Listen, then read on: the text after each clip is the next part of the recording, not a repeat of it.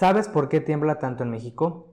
Te invitamos a conocer el Anillo de Fuego del Pacífico, la gran zona de terremotos y erupciones volcánicas. En el Cinturón de Fuego del Pacífico, o Anillo de Fuego, se concentra el 75% de los volcanes del planeta. Incluye más de 450 estructuras volcánicas y se registra el 90% de la actividad sísmica a nivel mundial. El 81% de los sismos más grandes se han originado a lo largo de esa zona. El cinturón o anillo de fuego se localiza bordeando las costas del Océano Pacífico y tiene una longitud aproximada de 40.000 kilómetros y contiene territorios de 31 países. Pero, ¿a qué se debe que en esta zona se registren tantos sismos? Esto se explica por el tipo de límite que se puede observar entre las placas tectónicas. Existen tres clases. La primera es la divergente. Se separan en sentidos opuestos. La segunda son las convergentes. Estas placas tienden a enfrentarse hacia la misma dirección, lo que genera zonas de subducción. En estas zonas, una de las placas se hunde lentamente por debajo de la otra. Este proceso genera tanto terremotos como erupciones volcánicas. El tercer tipo de límite es el de fricción, en donde nos encontramos con fallas. En este caso, las placas se desplazan de forma lateral en sentido opuesto. Un ejemplo es lo que ocurre con la famosa falla de San Andrés, ubicada en el oeste de América del Norte. Se trata de uno de los lugares que genera mayor preocupación para los sismólogos por las consecuencias que puede presentar en un futuro cercano. La extensión total de esta falla es de unos 1.300 kilómetros. En el año 1906, en la parte norte de la falla de San Andrés, se registró el famoso terremoto de San Francisco. Los expertos lo calificaron como una de las mayores catástrofes en la historia de Estados Unidos. En el largo plazo, además, estos movimientos de placas generarán que la península de Baja California se separe del continente y se transforme en una isla, pero habrá que esperar miles de años.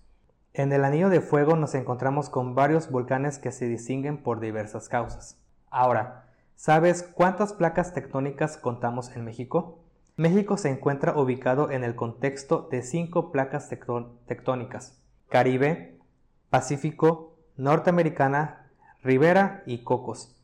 Estas últimas dos placas se encuentran en subducción, es decir, se sumergen, debajo de la placa de Norteamérica.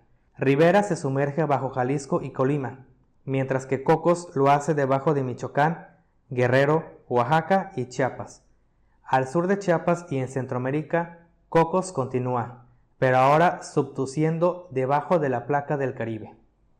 La placa norteamericana tiene desplazamientos hacia el sur, la placa del Pacífico hacia el noroeste, la de Cocos hacia el noreste y la del Caribe hacia el oriente franco. Baja California y el sur de California se están moviendo con respecto a la placa norteamericana aproximadamente en dirección noroeste a lo largo de la falla de San Andrés. La microplaca de la ribera se desconoce aún la sismicidad continental. En la zona costera de Jalisco, Colima, Michoacán, Guerrero, Oaxaca y Chiapas, debido a que las placas Cocos y Rivera se mueven hacia el noreste de la República, una parte de esas placas se hunde sobre la región bajo la placa norteamericana, y han ocurrido desde tiempos históricos grandes terremotos, pero no es posible saber con exactitud si fueron producidos por el movimiento de la placa Rivera o la de Cocos. ¿Por qué te comento todo esto? Es para que sepas el porqué de los terremotos y sismos que ha habido a lo largo de, la historia de México. En nuestro país, el registro sísmico data de 1906 a lo largo de la zona de subducción se tiene el registro de un sismo que alcanzó una magnitud de 8.2. Este ocurrió en 1932 y abarcó las costas de Jalisco y Colima, con una longitud de 230 kilómetros. El siguiente sismo más grande fue el de 1985 en las costas de Michoacán, el cual tuvo una magnitud de 8.1 se han tenido otra serie de sismos de magnitudes menores a lo largo de la zona de subducción mexicana. Sin embargo, a partir de recuentos históricos y de estudios de paleosismología, se sabe que en 1787 ocurrió un sismo en las costas de Oaxaca, cuya magnitud se ha estimado hasta de 8.6, con una longitud de 600 kilómetros.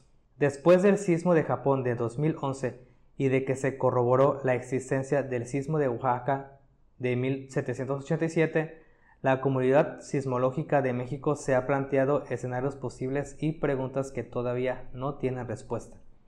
También, los posibles culpables de estos sismos están asociados a las zonas de subducción más importantes de los sismos del 2017 y 2021, lo que explica su intensa actividad sísmica y volcánica.